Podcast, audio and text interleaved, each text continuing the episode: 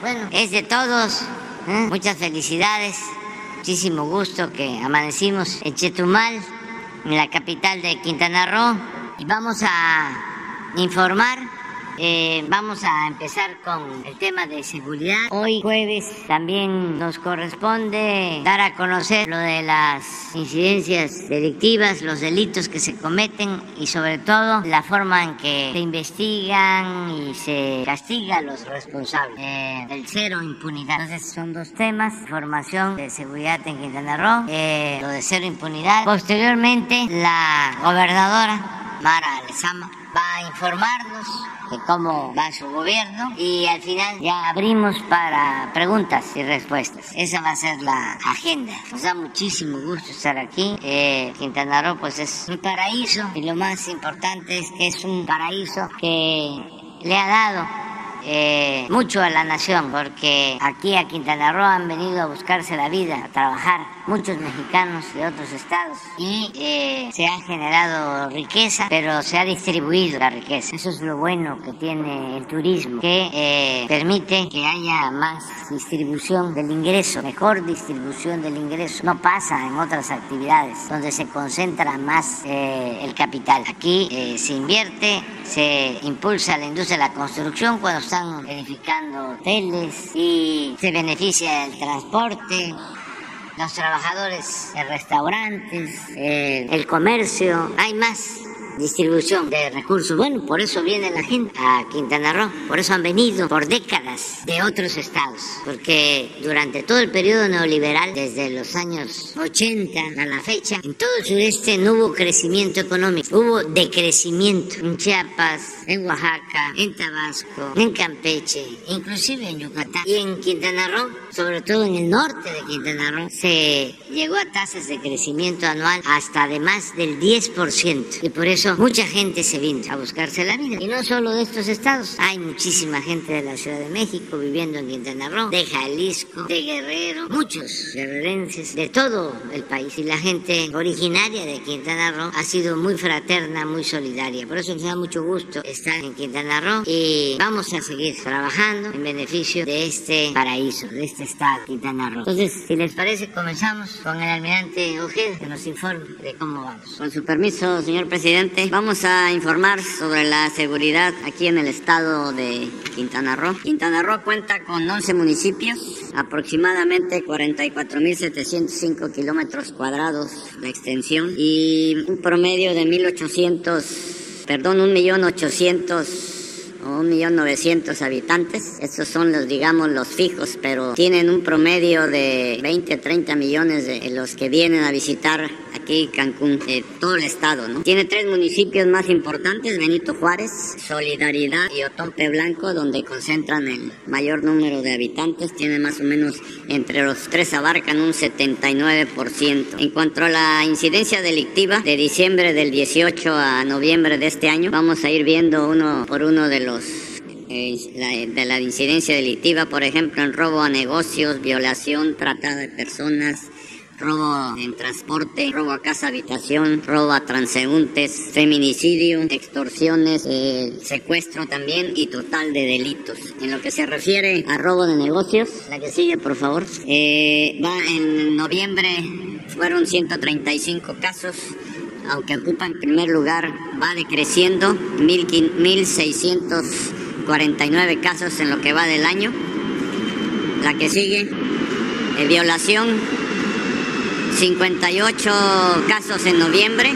Es un eh, delito que va creciendo, ocupa el primer lugar a nivel nacional. 745 casos en lo que va del año.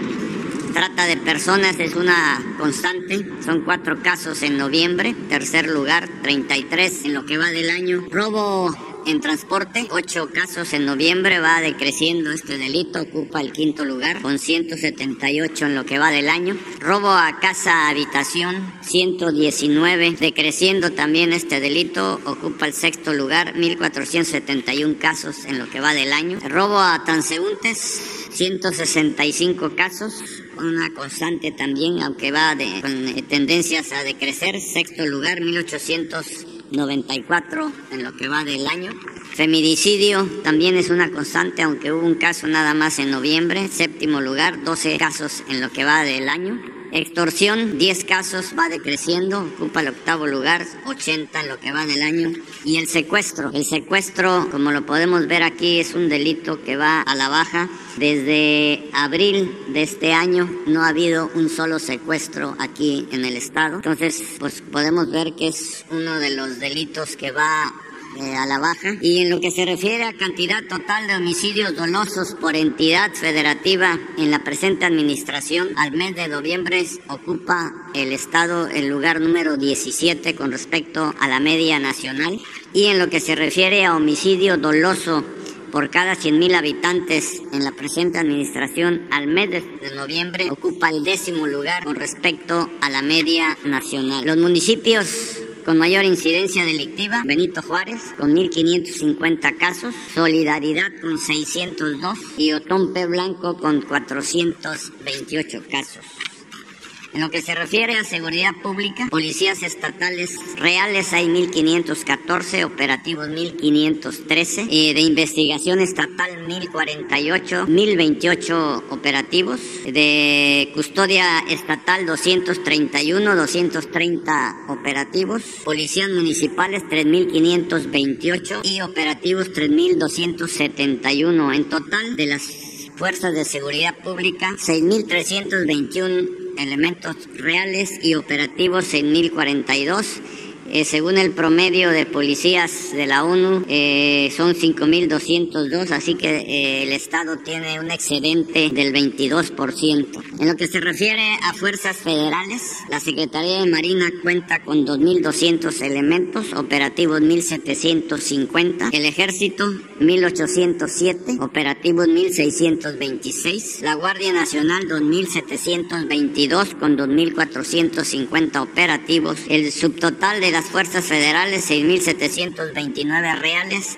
y operativos 5.826. Sumándoles a las policías estatales y municipales en el estado se cuenta con un total operativo de 11.868 elementos. En lo que se refiere al despliegue de las coordinaciones regionales de la Guardia Nacional, hay una coordinación estatal y cuatro coordinaciones regionales con 2.722 elementos de la Guardia Nacional. En Benito Juárez hay una, en Solidaridad, en Cozumel y en la coordinación estatal en, aquí en, este, en Otompe Blanco. Igualmente hay otro destacamento ahí. En lo que se refiere a construcción de compañías de la Guardia Nacional, en el 2020 se construyeron cuatro en Otompe Blanco, Felipe Carrillo Puerto, Benito Juárez y Solidaridad. En lo que va de este año, se está construyendo una, otra más en Solidaridad que lleva un 85.9% y para el año que entra está programada otra más en Benito Juárez. Además de las instalaciones militares aquí en el estado, hay cinco que están ocupadas por la Guardia Nacional en Chetumal,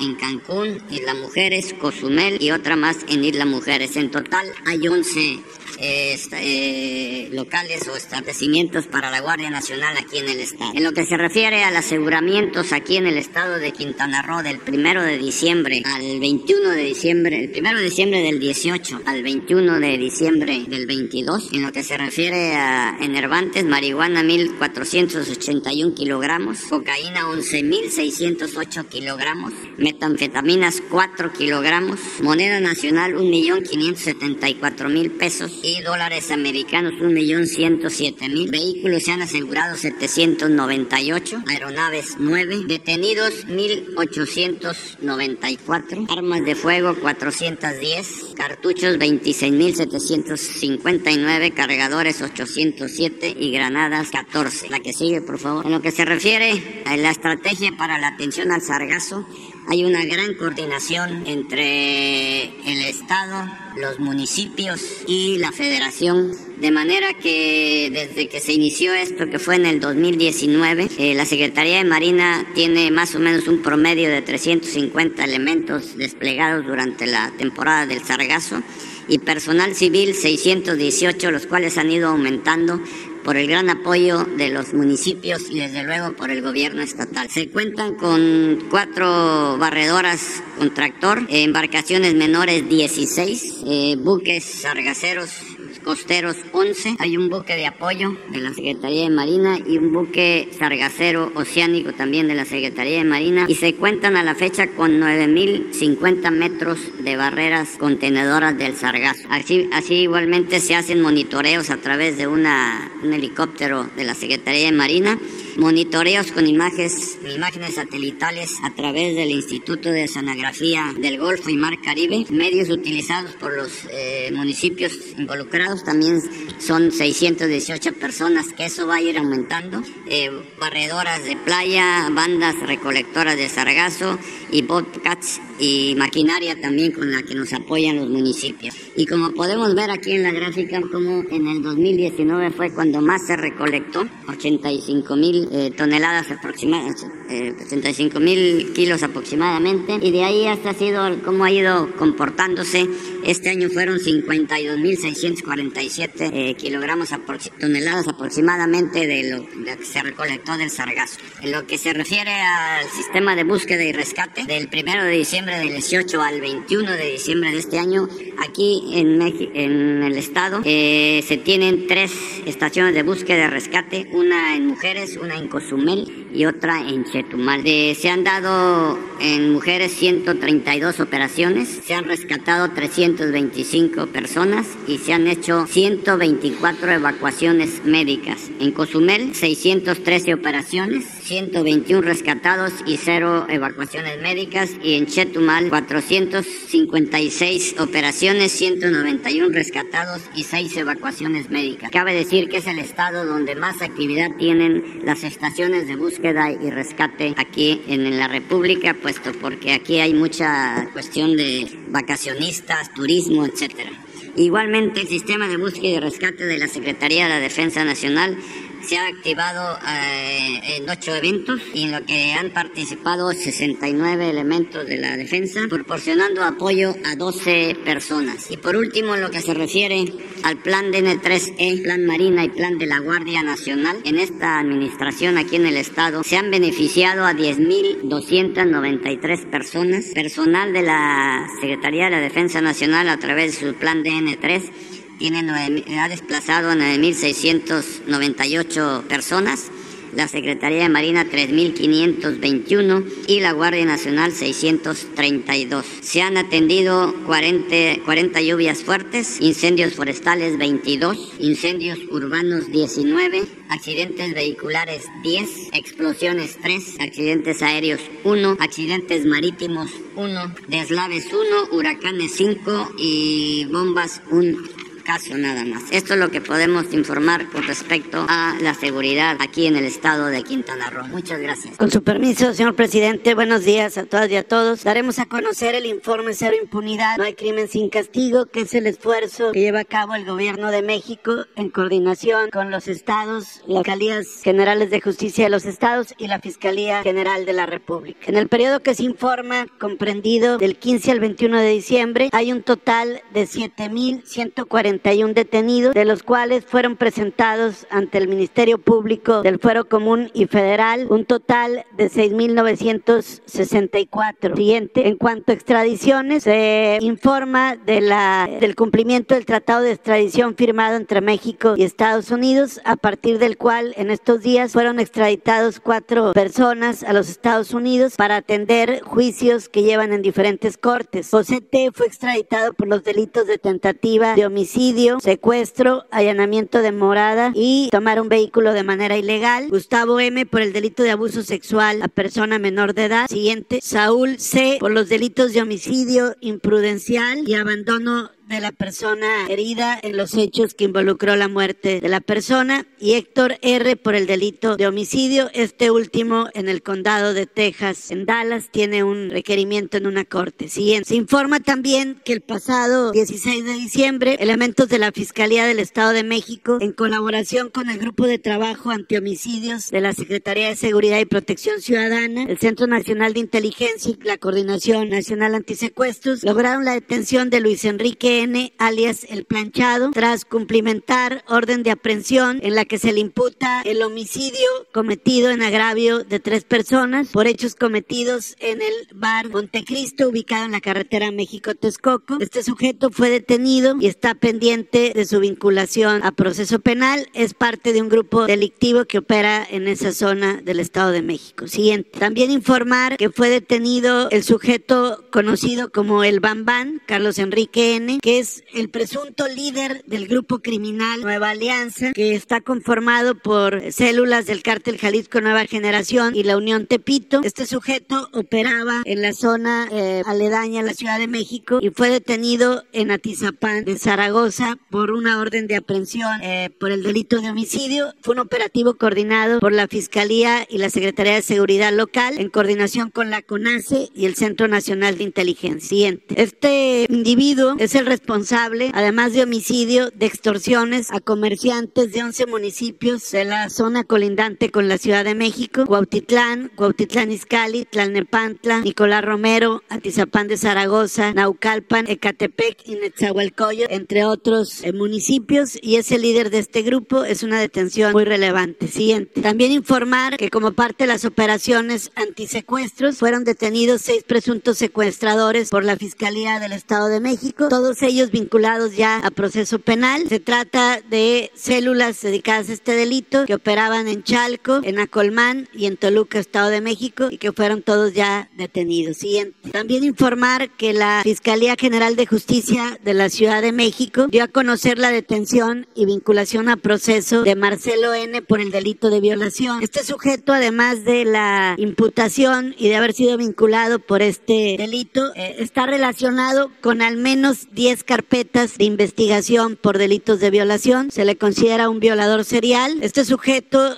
eh, se introducía a los domicilios haciéndose pasar como personal de la Comisión Federal de Electricidad usando una credencial apócrifa. Ya fue detenido y ya está vinculado a proceso penal. Siguiente. También informar que eh, fue detenido en Chihuahua en una operación de la Fiscalía General de Justicia de aquella entidad, eh, Julián Ricardo N por el delito de feminicidio y también por el delito de falsedad ante autoridad. Él fue copartícipe de un feminicidio eh, de una víctima que además se encontraba en estado de embarazo. Él facilitó el vehículo para que los otros dos imputados que ya están vinculados a proceso penal por ese delito pudieran sustraer el cuerpo de la persona privada de la vida, quien a su vez había sido eh, mutilada. Además de ello, presentó una falsa denuncia diciendo que se le había robado el vehículo cuando en realidad ese vehículo fue utilizado para perpetrar ese feminicidio. Ya está detenido y ya está vinculado a proceso penal. Siguiente. También informar que está detenido y vinculado a proceso penal el presunto responsable de los delitos de violación agravada y desaparición de personas cometidos por particulares en agravio del adolescente Alexa N y por el delito de feminicidio en grado de tentativa eh, en contra de Marisol N, la madre de Alexa. Este sujeto se introdujo por la fuerza a un domicilio, sustrajo a la menor, la madre trató de, evitar que la sustrajeran y este sujeto le dispara con un arma de fuego causándole lesiones graves a la madre y además eh, tiene los otros dos delitos y ya está vinculado a proceso penal. Esto fue en la ciudad de Chihuahua. Siguiente. Dentro de las operaciones que realiza la Secretaría de la Defensa Nacional en coordinación con la Guardia Nacional y fuerzas estatales, damos cuenta de la detención de 17 personas en diferentes operativos. En San Vicente, Tancuayulap, en, en San Luis Potosí, tres personas detenidas con tres armas largas. En Nuevo Urecho, Michoacán, dos personas detenidas con cuatro armas largas y cartuchos y un vehículo. Siguiente. En Quiroga, Michoacán, tres personas detenidas, presuntos integrantes del cártel Jalisco Nueva Generación, que tenían droga eh, en sus pertenencias, cocaína, marihuana y metanfetamina. También otro operativo en la Gustavo Amadero en la Ciudad de México, una persona detenida con 1.350 kilogramos de,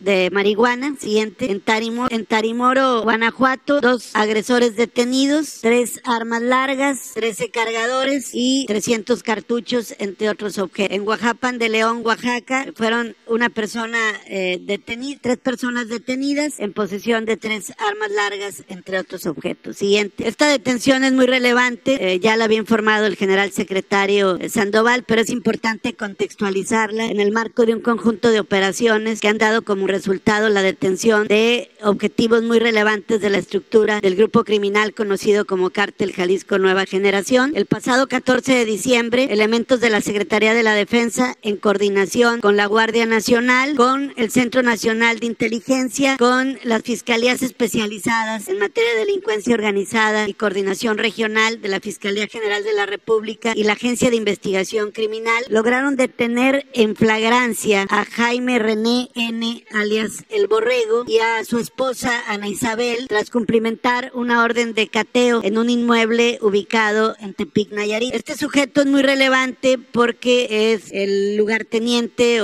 el brazo derecho, por decirlo de alguna manera, de el sujeto apodado como el jardinero, que es uno de los principales mandos en la estructura del cártel Jalisco Nueva Generación. Él está dedicada a todo el tema logístico, a coordinar operativos y también a sicarios que operan en toda esa región. Eh, se le aseguraron armas y también eh, droga. Siguiente. En Tlajomulco de Zúñiga, el día 20, también por elementos de Sedena y Guardia Nacional, en coordinación con la Fiscalía General de la República y el Centro Nacional de Inteligencia, lograron la detención de Antonio N., alias Tony Montana, hermano del sujeto apodado El Mencho, que es el principal eh, líder de, este de esta estructura criminal del cártel Jalisco Nueva Generación. Fue un operativo coordinado de manera pulcra, limpia, sin ningún hecho eh, de violencia, y ahí se detuvo a partir de un cateo en Tlajomulco de Zúñiga a este sujeto, a quien se le aseguraron seis armas cortas, un arma larga, eh, cocaína y otro tipo de material utilizado para sus actividades delictivas. Siguiente. Aquí lo relevante es que ya con estas detenciones se acumulan un conjunto de detenciones que han venido mermando la estructura criminal del cártel Jalisco Nueva Generación, entre otras detenciones relevantes operadas fundamentalmente por la Secretaría de la Defensa Nacional en coordinación con las demás instancias federales estatales. Están los casos de Rosalinda N, alias la jefa, que es la eh, pareja del sujeto apodado como el Mencho. Eh, está la detención del Menchito, Rubén N, quien fue extraditado. Jessica N, hija del, del sujeto apodado como el Mencho, quien fue detenida en Estados Unidos al ingresar a una corte. Ella fue sentenciada a 30 meses de prisión por lavado de dinero. Sin embargo, por beneficios preliberatorios en Estados Unidos, a los 25 meses fue eh, liberada. de tiempo atrás detenido a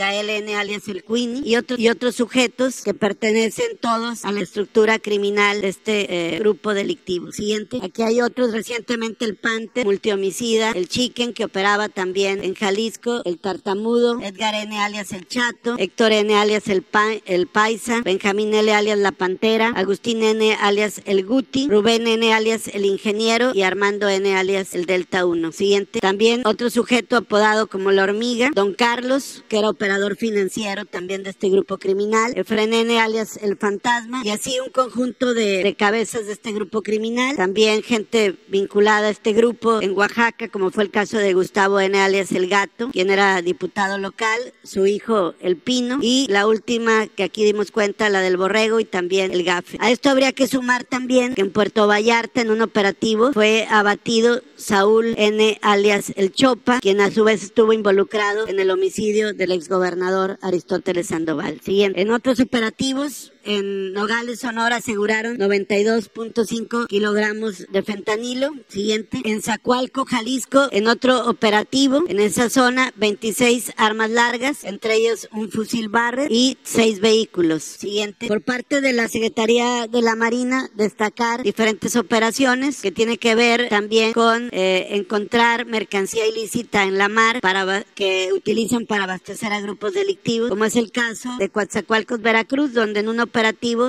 inspeccionaron un buque camaronero y ubicaron 50 mil litros de combustible diésel sin poder comprobar su legal procedencia, por lo que se aseguró el buque y se detuvo a la tripulación. Siguiente, en Tijuana, Baja California, la Secretaría de la Marina, en coordinación con la Fiscalía del Estado, la Procuraduría de Tlaxcala y la CONACE, lograron la detención de Julio César N. Eh, tras cumplimentar un orden de aprehensión por el delito de desaparición forzada cometido por particulares involucrado con la desaparición de Jorge Armando N. alias El Jarocho. Esta detención se suma a otras más también vinculadas a estos mismos hechos de Luis N. alias Don Grifo y o El Gris de el cártel de Sinaloa. Siguiente. También como parte del despliegue que lleva la Secretaría de la Marina en Colima, en Villa de Álvarez, detuvieron a dos presuntos integrantes del cártel Jalisco Nueva Generación. Se trata de José Antonio N. alias El Morral y Manuel N., quienes son presuntos integrantes de este grupo delictivo. Se les aseguraron armas y drogas. Siguiente. En Nogales, Sonora, personal de la Secretaría de la Marina, en coordinación con la Fiscalía General de la República, durante un cateo a cuatro inmuebles utilizados como puntos de venta y distribución de drogas, detuvieron a cuatro personas a quienes se les aseguraron diferentes dosis de cristal, cocaína, pastillas psicotróficas, armas cortas, vehículos. Esto en cuatro cateos realizados por la Marina y la Fiscalía General de la República. Siguiente. En Lázaro Cárdenas, Michoacán, como parte de la instrucción presidencial que la Marina esté atenta a las aduanas en los puertos, al hacer la inspección de unos contenedores eh, procedentes de Panamá y con destino a China, estos contenedores dieron resultados positivos en nueve bultos que en su interior tenían eh, sustancia ilícita que al hacer los análisis eh, químicos dieron como resultado que era una carga de 450 kilogramos de cocaína. los detenidos fueron puestos ya a disposición de la Fiscalía General de la República. Siguiente, otra operación más de la Secretaría de la Marina.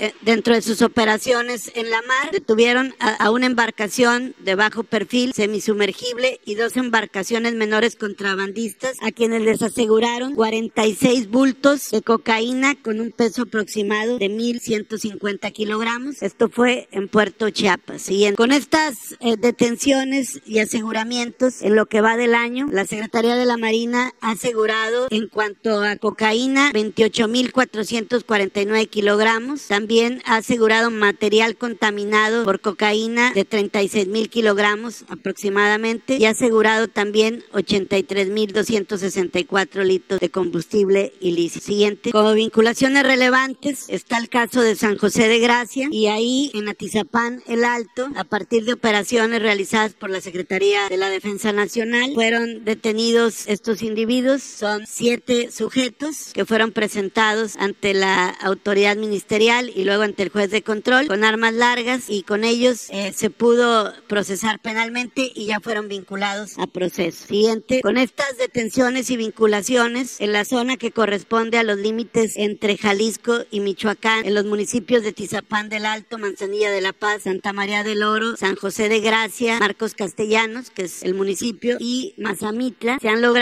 detener a 87 generadores de violencia, asegurar droga, cargadores, chalecos, explosivos y drogas, entre otros sujetos. Y esto es parte del despliegue después de los hechos donde eh, asesinaron a unas personas en un velorio en San José de Gracia, que fue eh, difundido como un supuesto fusilamiento. Y también decirles que los eh, autores materiales e intelectuales del homicidio del juez de control de Zacatecas, Roberto Elías Martínez, todos ya fueron vinculados a proceso penal. Siguiente. También como sentencias relevantes, en este caso en Veracruz, se desarticuló un grupo de secuestradores en Cozoleacaque y la Fiscalía General de Justicia de Veracruz obtuvo de los jueces correspondientes sentencia condenatoria de 65 años de prisión por secuestro agravado en contra de estas cuatro personas. Siguiente. También eh, en el Estado de México se lograron sentencias por trata de personas en agravio de un menor de edad por 30 años por los dos sentenciados. Por homicidio de un menor de 4 años, Eric N. obtuvo una sentencia de 62 años de prisión. Siguiente. Y en la Ciudad de México, la Fiscalía General de Justicia de la Ciudad de México ante el Tribunal Superior de Justicia obtuvo diferentes sentencias condenatorias por violación agravada, 70 años de prisión en contra de David Fernando N., 87 años de prisión por violación agravada, violación y robo agravado a Daniel N. y por homicidio calificado y homicidio en grado tentativa, 43 años a una persona y por homicidio calificado de dos personas, 70 años de prisión en contra de siguiente. En cuanto a los feminicidios que han sido atendidos y hay detenciones y sentencias, en estos días del 15 al 21 de diciembre se detuvo a 21 presuntos feminicidas, de los cuales nueve ya fueron sentenciados en diferentes entidades. En Aguascalientes Aguascalientes 1, en Baja California 1, un sentenciado, en Chihuahua 4, eh, en Ciudad de México 1, en Estado de México 2, en Hidalgo 2, en Guerrero 1, en Baja California Sur 1, siguiente, Jalisco 4, entre ellos un sentenciado, Tabasco un sentenciado, Puebla un detenido, Oaxaca un sentenciado y Sinaloa un detenido. Siguiente. En cuanto a los homicidios eh, cometidos en agravio de compañeras y compañeros periodistas, que son 13 casos en este año, eh, se sigue en la etapa de investigación complementaria y pendientes de algunas sentencias ya condenatorias. ¿Sería cuánto, presidente? Muchas gracias, señor presidente. Bienvenido a Quintana Roo. Saludo con mucho gusto a mis colegas, amigos periodistas. Eh, les saludo con mucho gusto desde Chetumal, que así será siempre la capital de nuestro bello estado Quintana Roo. Maloquín, muy buenos días. Mi reconocimiento, primero que nada, al señor presidente de la República, licenciado Andrés Manuel López Obrador, como el primer presidente en la historia de nuestro país en hacer una inversión sin precedentes para traer desarrollo a nuestro estado, al sureste mexicano, a Quintana Roo, por mejorar oportunidades de progreso en esta hermosa región con un gran potencial económico y social y sobre todo por voltear los ojos hacia quienes más lo necesitan. El objetivo, reducir las brechas de desigualdad. Gracias por esa visión integradora, por la voluntad y sobre todo por una determinación política en esas obras, grandes obras, en búsqueda de una planación importante para los próximos 50 años y más de nuestro bello estado. Obras que trascienden en el tiempo. El tren Maya, el aeropuerto internacional que se construye en Carrillo Puerto, el aeropuerto de Tulum, en el corazón de nuestro pueblo maya, Obras que suman proyectos de infraestructura necesarios como la reconstrucción y la modernización con, con concreto hidráulico del Boulevard Luis Donaldo Colosio, además del puente Nichupté, el distribuidor, las gasas del aeropuerto que eran prácticamente insuficientes y sé también que hoy causan molestia. Toda obra de este calado, de gran magnitud, siempre causa molestia de antemano. Gracias, gracias por su paciencia. Son obras hacia una modernización hacia destinos importantísimos como Cancún, el destino más importante de Latinoamérica, que necesita modernizarse, que le da la bienvenida a millones y millones de turistas, pero que necesita inversión y hoy como nunca antes tenemos inversión en el estado de Quintana Roo y específicamente en el tema de vialidades y de infraestructura en el municipio de Benito Juárez, Cancún. Y por supuesto también una obra fundamental, la avenida Chacmol. Actualmente, adicionalmente, y justamente hacíamos el día de ayer un recorrido eh, con el titular del INSABI, la apertura en breve del Hospital Oncológico de Chetumal, que pronto será una realidad, el primer hospital público de tercer nivel en todo el estado. El proyecto de sustitución del Hospital General aquí de Chetumal, que se va de 90 a 120 camas, y también hicimos un recorrido en lo que será una realidad importantísima el Hospital Comunitario de Nicolás Bravo. Una inversión histórica. Para saber a dónde vamos tenemos que saber en dónde estamos y tenemos que decirle al mundo y tiene derecho el mundo de conocer nuestros vestigios arqueológicos y habrá una inversión importantísima de más de mil millones de pesos. Gracias, señor presidente. Es decirle al mundo lo que tenemos. Dice nuestro himno, selva, mar, historia y juventud. Y tenemos mucho que ofrecerle al mundo. Gracias, señor presidente, por ser el mejor aliado de Quintana Roo. Y estamos llegando al tercer mes de este nuevo gobierno en nuestro estado. Un gobierno que camina a ras de piso, un gobierno que es resultado de la voluntad popular y seguimos su ejemplo. Estamos haciendo un gobierno del pueblo, por el pueblo y para el pueblo, con grandes resultados en materia turística, que es la industria más importante de este gran estado Quintana Roo. Un gobierno con el objetivo claro de una transformación profunda que dé respuestas a la ciudadanía y trabajar fuertemente en este éxito que tenemos como destinos turísticos importantísimos y también a través de estos, de estos éxitos que se tienen, buscar un, una disminución en las brechas de desigualdad, atajar al 30% de la población con carencia alimentaria, la tasa de obesidad, que vamos a trabajar fuertemente, eh, esta población que no tiene servicio o acceso a servicios de salud. Y hoy estos problemas que enfrenta Quintana Roo demuestran, y lo he dicho constantemente, un modelo económico neoliberal que predominó durante décadas, un modelo agotado. Estamos trabajando en un modelo socioeconómico hoy que pueda abatir esas brechas de desigualdad y acabar con aquellos modelos, modelos que generan riqueza solo para unos cuantos. Hoy está más vigente que nunca su postulado, señor presidente, por el bien de todas y todos, primero los pobres. Vamos a trabajar fuertemente en sumar en una cifra que nunca está en la ecuación. Estamos hablando en el INEGI con una población en el estado de Quintana Roo de 1.800.000 1.800.000 habitantes, pero tenemos en este año que se rompen todos los récords históricos turísticamente hablando de 19 millones de turistas, que nos da mucho gusto recibirlos y que paseen y conozcan los vestigios arqueológicos y disfruten de playas inigualables y del mar Caribe y sobre todo de la gran atención de la y los quintanarroenses, pero están ahí, deben de estar siempre en la ecuación. Existe, y todos lo sabemos, una disparidad entre el desarrollo económico de la zona norte y el sur del estado, teniendo en el sur muchos detonados. La cueva de las serpientes colgantes en José María Morelos, en Felipe Carrillo Puerto, los bordados maravillosos de estas manos de mujeres artesanas de hoy Puerto Uno, y no conocen las maravillas que hacen en Espichil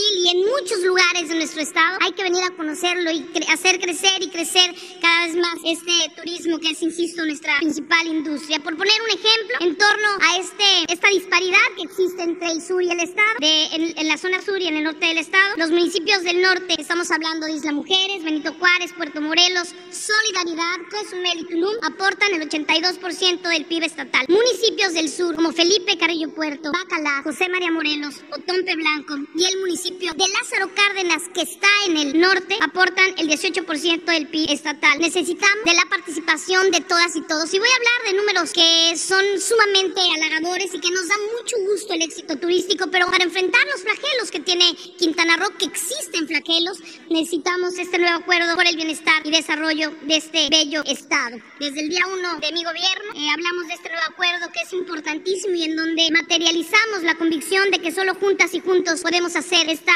transformación profunda. Un acuerdo que integra los intereses de todos los sectores sociales, de trabajar conjuntamente para reconstruir el tejido social, para reducir las brechas de desigualdad y para garantizar la seguridad ciudadana y generar ese desarrollo económico compartido, sostenible y sustentable. Un nuevo acuerdo en una alianza basada en el respeto, basado en la confianza, basado en el deseo de transformar a nuestro estado en el lugar que queremos para vivir y sentar las bases del Quintana Roo de las próximas décadas. No podemos planear para los próximos 3, 5, 6 o 7 años. Tenemos que planear para las próximas décadas. Y hoy el presupuesto 2023 representa un primer paso para avanzar en esa transformación de Quintana Roo y responde justamente a esas necesidades que debemos de enfrentar para transformar la vida de miles y miles de personas que además, paradójicamente, trabajan en esta gran industria. En el marco de una política de austeridad se eliminan los privilegios de la alta burocracia, recortamos las compensaciones de todos los servidores públicos de mandos superiores, comenzando por la gobernadora, fusionamos organismos con el propósito de compactar estructuras que permitan ahorrar en servicios personales, en gastos operativos,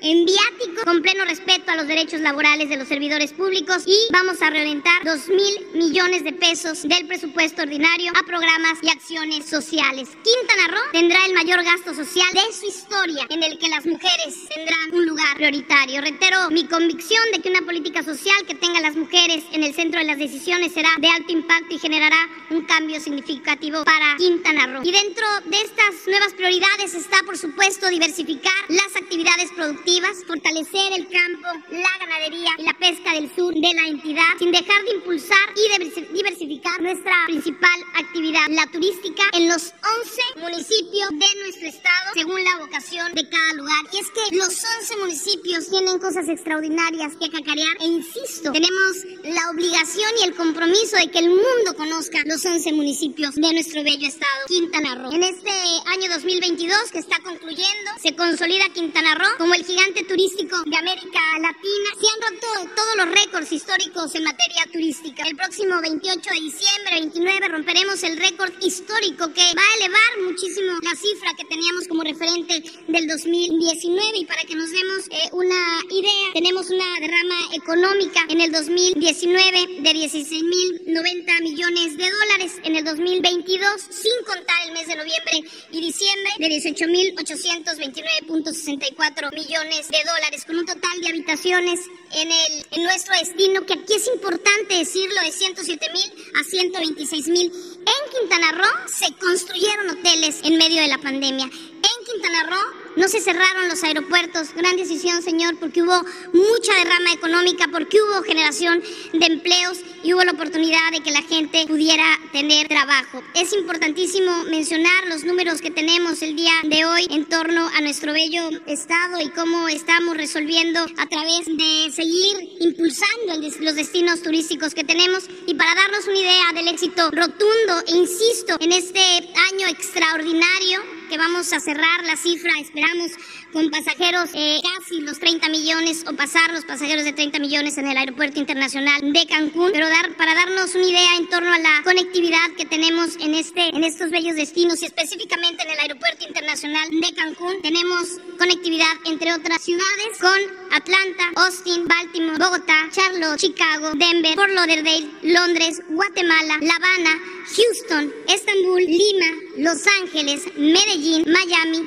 Minneapolis, Nueva York, Newark, Orlando, Panamá, Filadelfia, Phoenix, Montreal, Vancouver, Edmonton, Dallas, Detroit, Seattle, Boston, Salt Lake City, Cleveland, Calgary, Frankfurt, París, Quebec, Caracas, Nueva Orleans, Springfield y bueno, Bruselas y muchas, muchas ciudades más. En como destinos nacionales, en Chihuahua, Ciudad de México, solo en vuelos nacionales, Cancún, Ciudad de México tenemos más de 50 vuelos y vuelos a Guadalajara, León, Mexicali, Monterrey, Puebla, Querétaro, Santa Lucía, San Luis Potosí, Tijuana, Tuxtla, Veracruz, Toluca, Aguascalientes, Reynosa, Villahermosa, Oaxaca, Tampico, Culiacán. Es decir, se van a batir todos los récords, todos los que teníamos marcados y que estábamos trabajando en torno a generar más eh, conectividad, más vuelos, una derrama importantísima en materia de cruceros también eh, que hemos comentado y vamos a hablar de un crecimiento sí, pero siempre en este nuevo plan y en nuestro gobierno de la transformación profunda con prosperidad compartida. Este es el primer gobierno de izquierda humanista encabezado por primera vez por una mujer en la historia de Quintana Roo y tenemos muy claro que estamos juntas y juntos para concretar esta transformación profunda y dentro de las imágenes podemos ver justamente ahí la conectividad, México 29 ciudades, Estados Unidos, Canadá, eh, LATAM y Europa con una comunidad, con una conectividad que solo la tiene el Aeropuerto Internacional de Cancún y que vamos a sumar además a esta conectividad los vuelos que tenemos ya en el recientemente remodelado Aeropuerto de Chetumal, el Aeropuerto de Cozumel y muy breve que sin duda alguna será todo un éxito el aeropuerto de Tulum. Estamos muy claros que vamos a trabajar de manera conjunta, de la mano con la federación, de la mano con el gobierno, eh, con los gobiernos municipales, de la mano con inversión que siempre es importante.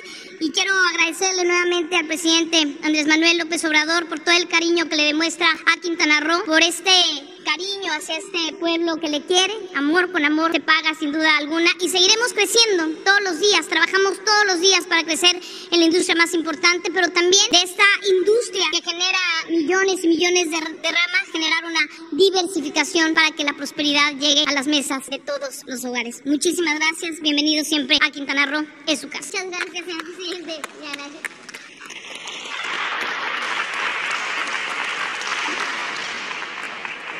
Ahora sí vamos a preguntas. Lo hacemos como siempre, eh, dos de Quintana Roo y dos de, de, Quintana Roo. Soy Graciela Machuca y vengo de la zona maya de Felipe Carrillo Puerto específicamente. Eh, presidente, eh, le quiero platicar de varias situaciones, pero bueno, solo tengo derecho a dos preguntas. Pero en un contexto de la comunidad indígena de Quintana Roo, concentrada básicamente en lo que es llamada la zona maya, le comento que hay varios puntos. Uno de ellos es que el único presidente de México que se ha ocupado de los indígenas mayas en materia de salud fue Adolfo López Mateos. Fue el único que vino y construyó un hospital de 12 camas. Lo demás señor presidente, fue lo que es ahora un hospital, fue una unidad de medicina familiar que lo pasaron para hacer un hospital de IMSS Coplamar, ese programa que usted conoció muy bien. Pero resulta que vino COVID y de ahí han sido parches, parches y parches a ese hospital.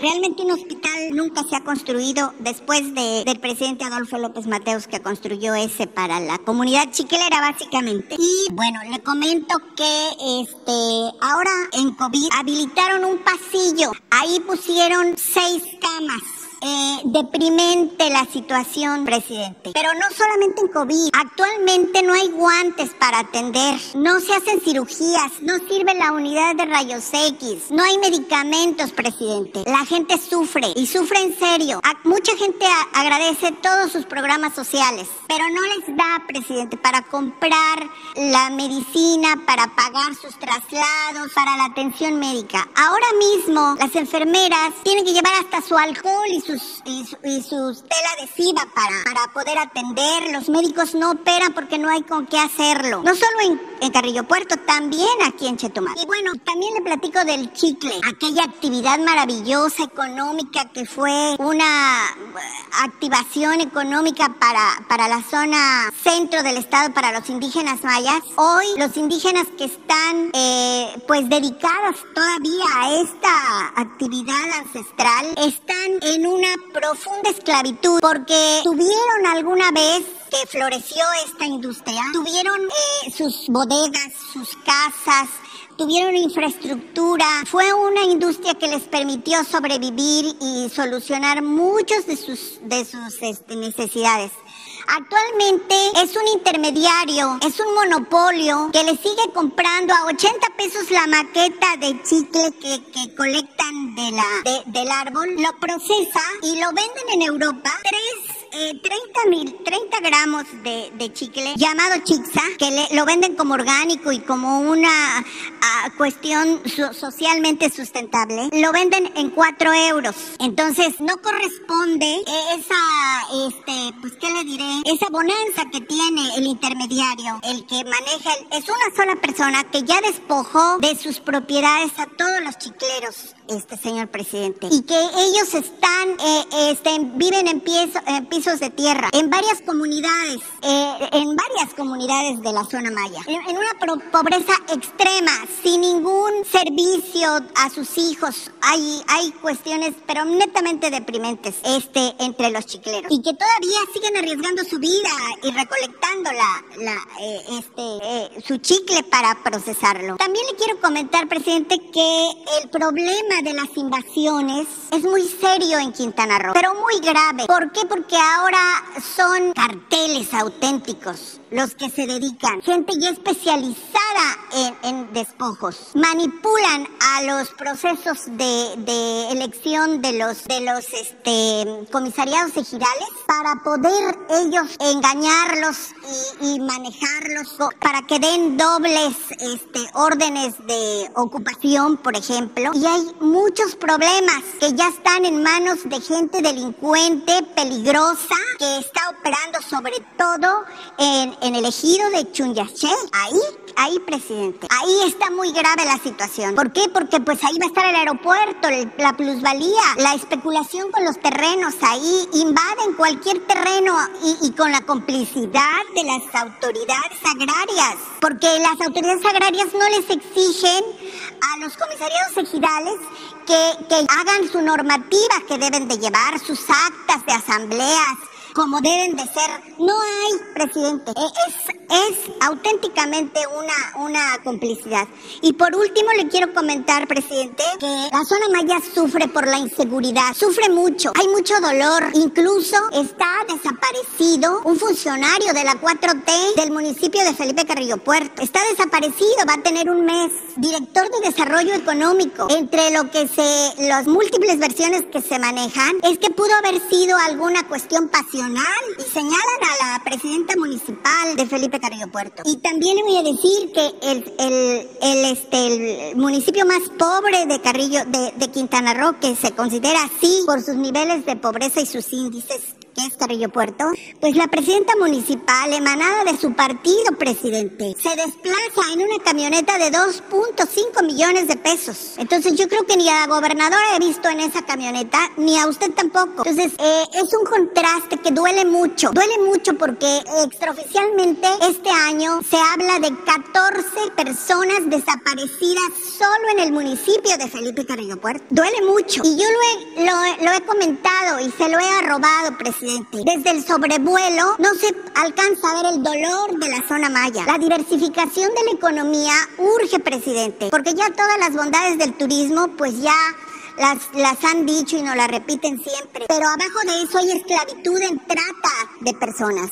En Quintana Roo. Hay esclavitud en los chicleros, presidente. Le puedo mandar fotografías de cómo viven y cómo son explotados. Los chicleros es, es una actividad muy dolorosa por todo el esfuerzo que implica de irse al monte a recabar la goma de mascar para que luego se la malbarate, se la malcompre un intermediario y la vaya a vender a, Europa como si fuera algo sustentable y les manda un videíto para decir que está ayudando a los, a, a los chicleros y no es así, con acceso a programas oficiales, presidente. Es el colmo. Tengo 35 años de vivir en Felipe Carrillo Puerto y ver esta cruel realidad de esas familias. Le pido que lo investigue, presidente, para que no crea que estoy exagerando. Eso le pediría. No sé qué tenga que decirme usted sobre la inseguridad y el hospital de Felipe Carrillo Puerto. Pues eh, tengo que contestarle. Eh, primero me gustaría que me dijeras de qué medio eres. Por cierto, o sea, ¿qué, qué, qué periódico? ¿Qué? Sí, un portal desde hace 20 años que se llama Maya Sin Fronteras. Trabajo, también colaboro con Sebastián Ugyam en La Estrella Maya, que, por cierto le manda un saludo. Se quedó afuera porque no pudo accesar. Le manda un saludo, presidente, a Sebastián, el dueño de la radio, que usted conoce. Y soy corresponsal de Detrás de la Noticia. Muy bien. Mira, este, tienes eh, razón en lo que sostiene sobre salud. Ha habido mucho abandono en todo el país. Nos dejaron todo el sistema de salud pública porque el propósito era privatizar la salud y privatizar la educación. Querían convertir la salud y la educación en un privilegio. Y la salud y la educación, como tú lo sostienes, son derechos del pueblo. Mencionas al presidente López Mateo. Coincido, fue un buen presidente. Gracias a él se impulsaron muchas obras y además, gracias a él, se logró la entrega de los libros de texto gratuitos todo el país. Y también hubieron muchas obras de salud y muchas decisiones favorables para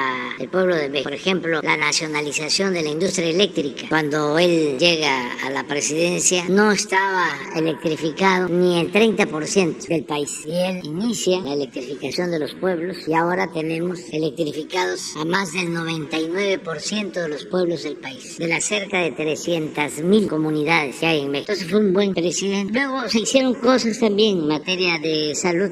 Hablabas del programa INSCOPLAMAR, creo que fue un buen programa. No había nada y se quedaron hospitales y se quedaron unidades médicas rurales. Pero después se tomó la decisión de descentralizar la salud, entregar los servicios de salud a los estados y ahí empezó el problema. Recientemente crearon lo que se llamó Seguro Popular, que ni era seguro ni era popular, porque no había médicos, no hay eh, medicamentos. Pero era más que ahora, presidente, ahora no hay nada se transfería, permíteme, se transferían los fondos a los gobiernos estatales y se desviaban esos fondos. Entonces cuando llegamos nosotros, porque yo vengo de trabajar en las comunidades desde hace muchos años, desde que salí de la escuela, desde 1977, fui director del Instituto Nacional Indigenista en Tabasco y trabajé seis años y viví seis años en comunidades indígenas. Y a mí me tocó precisamente en Tabasco echar a andar el programa IMSS, Coplamar, como director del IMSS, que no había centros de salud había un hospital en las eh, comunidades y en los municipios más pobres. Bueno, eh, cuando llegamos, lo primero que hago es recorrer los 80 hospitales del INS Bienestar para empezar a levantar el sistema de salud, pensando en que teníamos que garantizar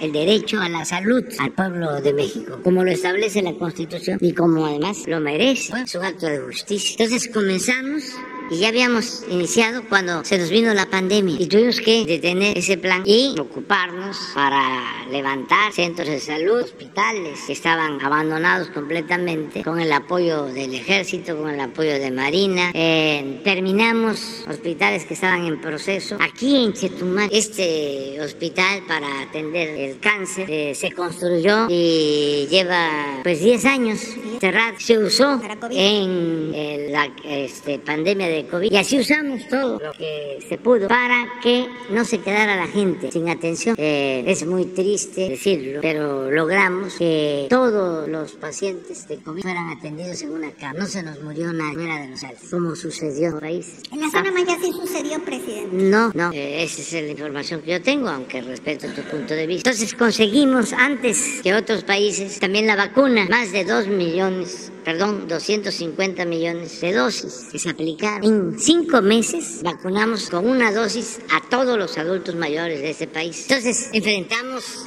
esa pandemia que causó mucho dolor. Y una vez que ya no tiene esa pandemia los mismos eh, efectos, que no causa los mismos daños, pues ahora que nos llevó dos años atender la pandemia, ya estamos levantando todo el sistema de salud pública. Ya comenzamos y tengo el compromiso de que para el año próximo, desde mediados del año próximo, vamos a tener uno de los mejores sistemas de salud pública del mundo. Ya empezamos. Nayarit, Colima, Tlaxcala, Baja California Sur, Baja California, Sonora, Sinaloa, Veracruz, Guerrero y Campeche. ¿En qué consiste este plan? En que se arreglen los centros de salud, las unidades médicas, los hospitales, que no falten los médicos, porque tú ya tienes tiempo en esto y es bueno también. presidente. Sí, y es bueno reconocer también, es bueno decir que por no permitir a los jóvenes ingresar a las universidades públicas y rechazarlos porque querían privatizar la educación, y usaban eso de pretexto de que no pasaban el examen de admisión. Ahora en México, no sé si lo sepas y si no, lo puedes constatar, no tenemos los médicos que necesitamos. Y digo esto porque todavía hay gente que añora el antiguo régimen de corrupción, de injusticias, de privilegios. Este, tiene todavía nostalgia por el saqueo que hacían, que llevaban a cabo. Bueno, no tenemos médicos generales, pero tampoco tenemos, o mucho menos tenemos, especialistas. Entonces, ¿por qué comenzamos con estos estados? ¿Por qué vamos poco a poco? Porque vamos juntando los médicos, se van consiguiendo los médicos. Quiero desde Quintana Roo agradecer al gobierno y al pueblo de Cuba, porque de manera solidaria ya nos han enviado enviado alrededor de 500 especialistas para este plan. ¿Qué otra cosa se está haciendo? Pues que no falten los medicamentos. Porque tú me dices, sí, antes había, ahora no hay. Puede que tengas razón. había, había, porque existía un cartel de las medicinas. Sí, también lo sé. 10 políticos que no eran dueños de laboratorios ni distribuidores de medicamentos. Eh, le vendían al gobierno más de 100 mil millones de pesos en medicinas. Entonces, por eso también toda la campaña en contra de nosotros de que no había medicamentos y demás. Y sí, eh, todavía hay desabasto. Pero ya en esos estados que te mencioné, ya pasa de 90% el abasto de medicamentos. Y, repito, a mediados del año próximo vamos a tener ya en todos los hospitales los médicos, los especialistas y los medicamentos. Y de manera gratuita. Porque, repito, eh, la Constitución establece el derecho del pueblo a la salud. Esto eh, no les gusta mucho a nuestros adversarios los conservadores, pero para nosotros es un timbre de orgullo. Entonces ya vamos a tener en Quintana Roo resuelto el problema de salud. Se empieza con un censo que ya se está haciendo. Esto está a cargo del director del Seguro Social, Zoe Robledo, y Mara ya está estableciendo comunicación con él y vamos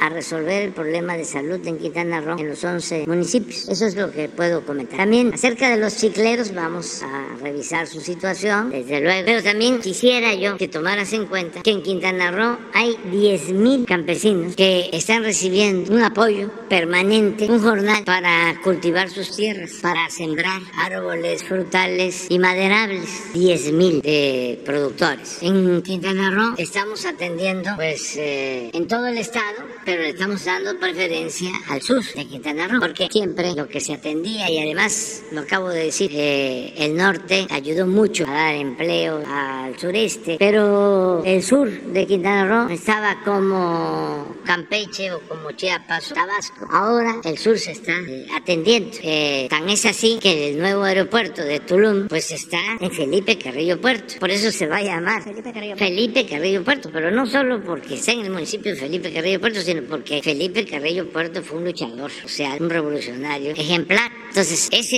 aeropuerto lleva su nombre, elegido que nos permitió tener el terreno para la construcción de ese aeropuerto. Les agradezco mucho porque ese ejido tiene casi 100 mil hectáreas y hay que cuidar, como tú lo planteas, que no haya especulación, que eh, no haya eh, gente que trafique con esas tierras que pues van a tener mucha plusvalía. Ya se están haciendo también, este es un informe, planes de desarrollo urbano que queremos que los apruebe el Congreso local de Quintana Roo para, que de la tierra. para que eh, el desarrollo urbano eh, se dé de manera ordenada, eh, cuidar que no haya eh, desorden, anarquía en lo urbano, que no haya acaparamientos de tierra, lo que ha sucedido en la historia de Quintana Roo, que tú lo sabes porque ya tienes 35 años aquí. 43 en Quintana Roo. 43. Bueno, todo Quintana Roo, todo este paraíso, bueno, si nos vamos más atrás, este Porfirio Díaz se los entregó a sus allegados. Nada más te doy el dato de que Cozumel este, era de un hermano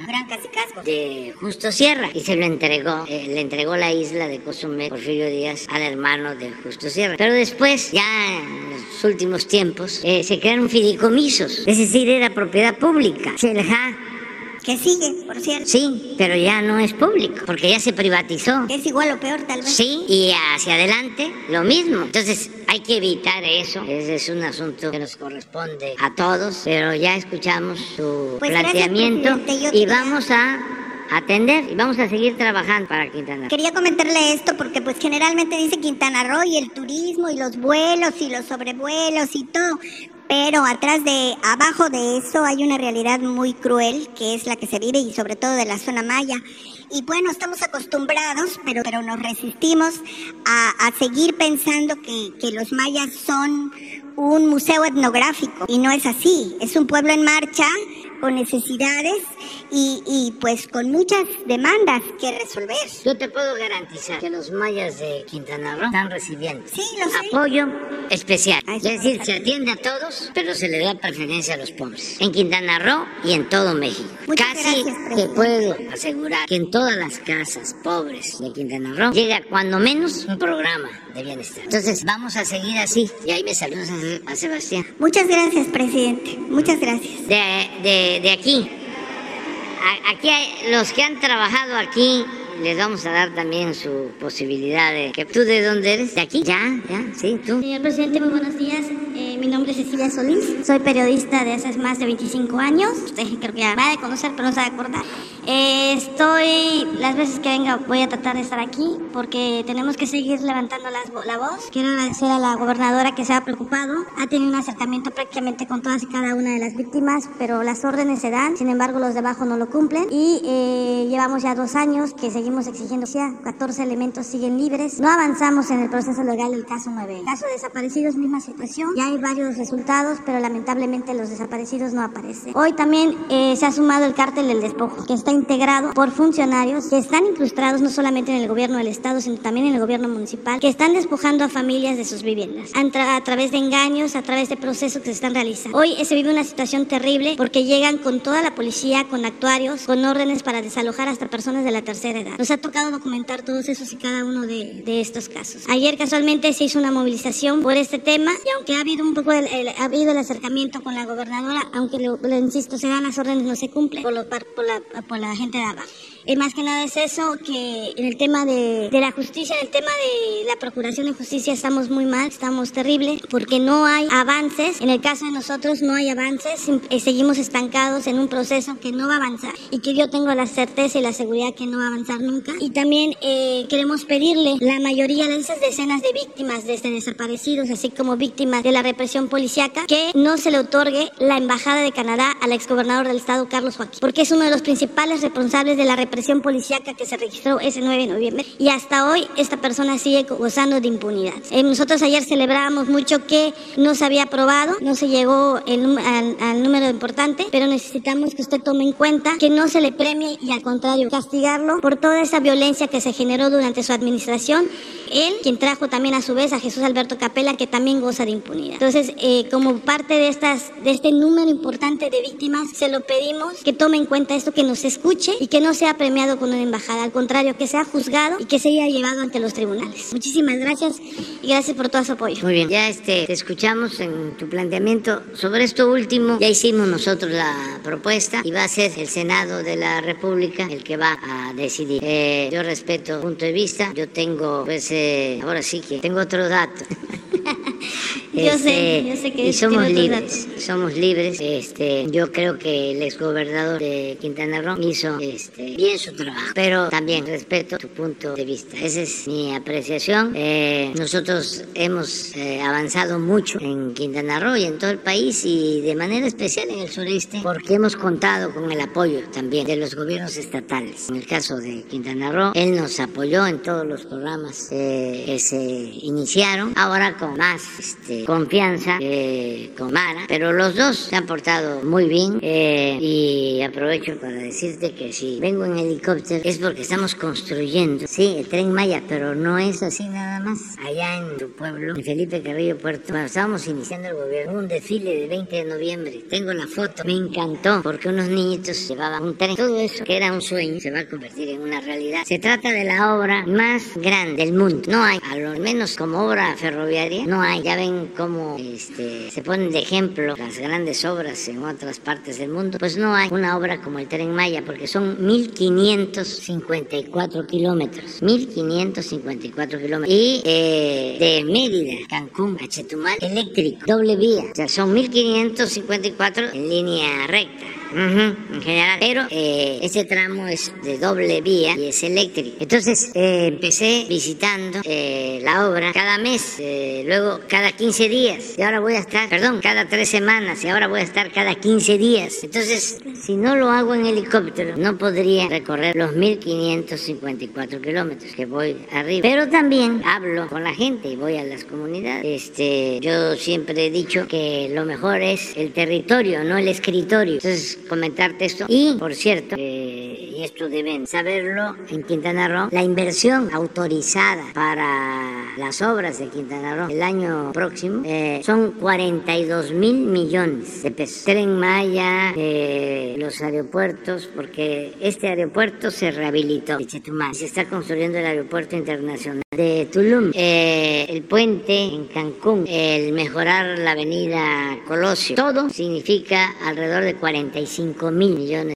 es la inversión. No creo que en un año hayan eh, destinado tantos recursos la federación para eh, Quintana Roo. Esto no es solo eh, lo cuantitativo, esto significa trabajo, muchos empleos, significa bienestar. La gente lo sabe. Los que se oponían al tren Maya no eran los eh, campesinos, los pequeños propietarios, no eran la gente de los pueblos, porque saben de los beneficios que significan estas obras y se hacen precisamente para ellos. Y con el tren, que es apasionante el tema, lo que se va a buscar precisamente es que la gente que llega a Cancún, esto cerca de 30 mil visitantes, de 30 millones de visitantes, en vez de que se queden nada más en Cancún o que lleguen hasta Playa del Carmen, puedan internarse. Todo Quintana Roo. Ya eh, Carrillo Puerto, Bacalar, Chetumal y Calakmul hacia Campeche. Y Palenque ya tienen eh, la posibilidad de que estos 30 millones eh, puedan eh, trasladarse en tren y visitar los sitios arqueológicos más bellos del mundo, no exagero, todos los que son las grandes ciudades mayas. Pero no hablemos de 30 millones.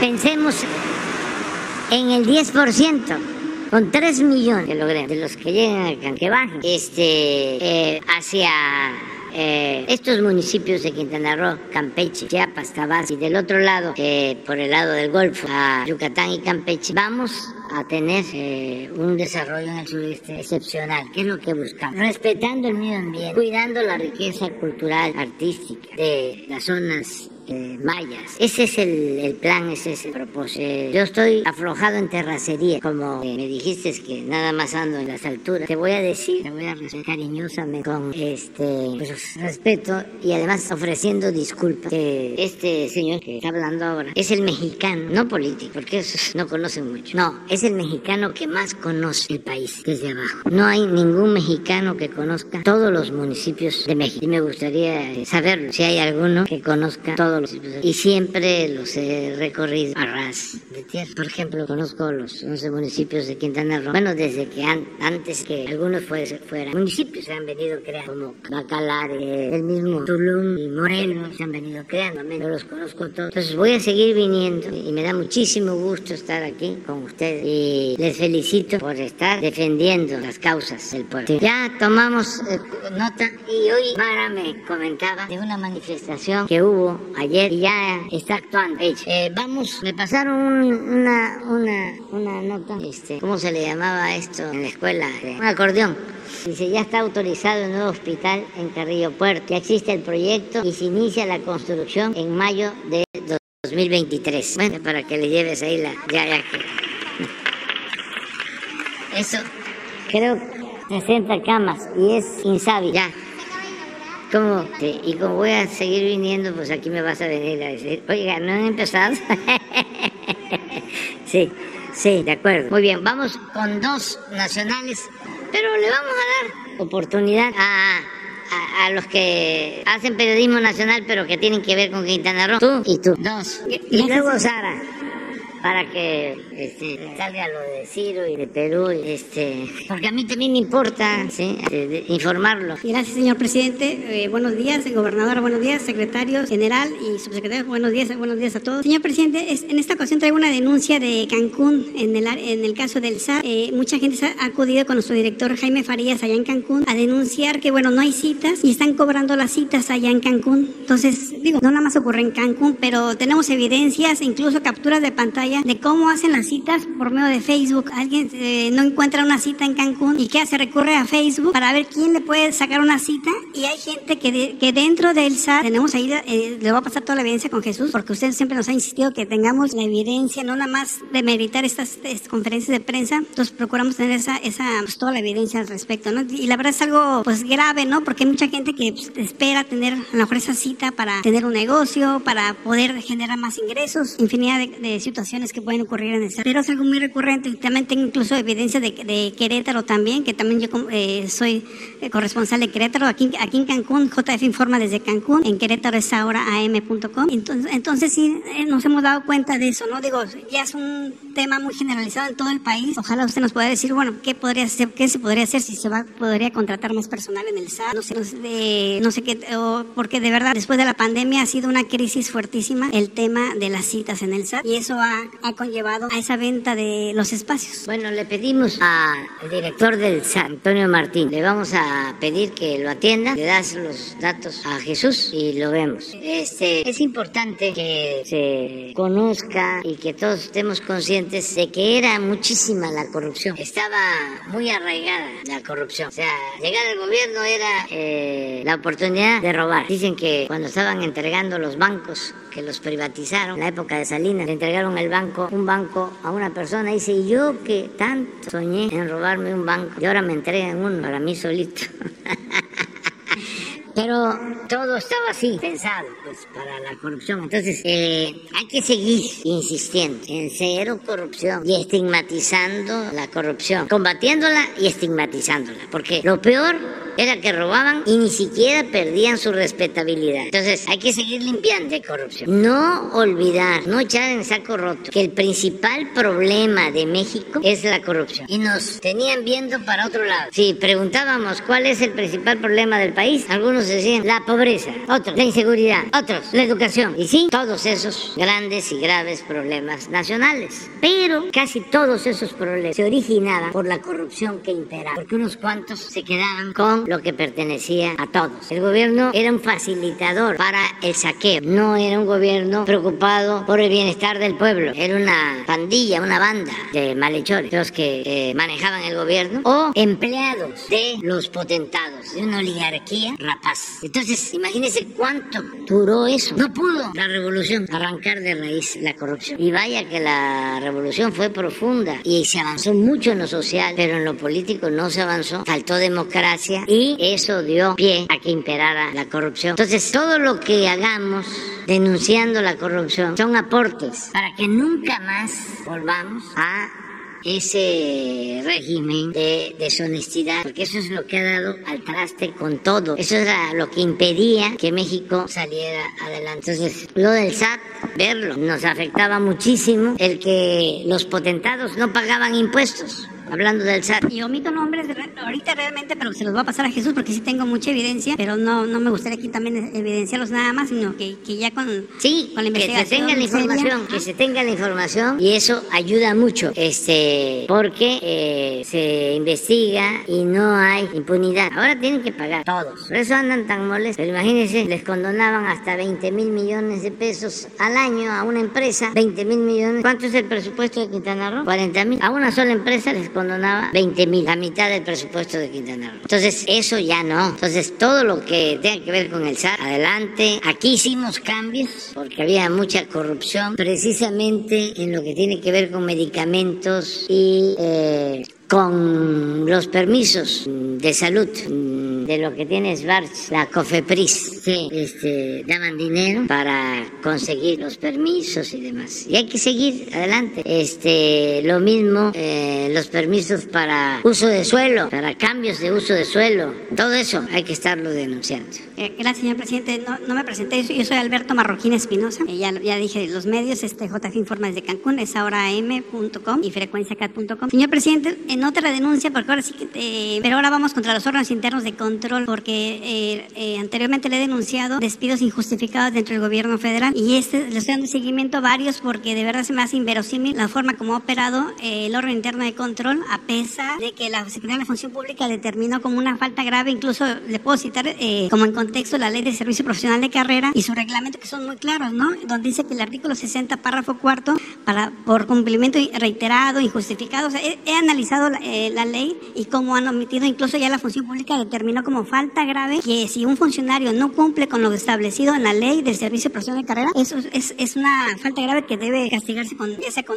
algún, no despido a la mejor, pero una suspensión de ese funcionario, lo cual no ha ocurrido este, con varias denuncias que aquí le, he denunciado, incluso con el director, director de la SCT de Coahuila en agosto del año pasado. Y no, no, pasó nada, simplemente el órgano interno de control, cuando no le conviene un caso, ¿qué hace? Se declara incompetente. Y eso se me hace algo impresionante cuando ya el propio secretario de la Función Pública determinó como falta grave. O sea, no es cualquier cosa. Y a raíz de eso, ellos tienen que tomar las acciones, este, el órgano interno de control, y no tomó acción. Simplemente dijo, me declaro incompetente que otra instancia legal se encargue del caso. ¿Para qué? Para darle largas a los asuntos. ¿no? Y traigo también, digo, quisiera darle todos los nombres y todo lo que, de, lo que estaba investigando y dándole seguimiento, pero de verdad aquí es hacer hincapié en que los órganos internos de control de todo el gobierno federal, digo, ahorita les hablo, le hablo de la SCT, le puedo hablar, le, le podría hablar incluso de economía, pero de verdad es algo inverosímil cómo reacciona incluso lo increíble de todo esto es cuando este exfuncionario, porque ya los, está afuera, le mandó una carta a Atención Ciudadana. ¿Y quién cree que le contestó esa carta en su nombre? El propio director general del Centro CT de Coahuila, en su nombre, diciendo que no era posible, que pues, así era esto. eso, era, es lo increíble, que,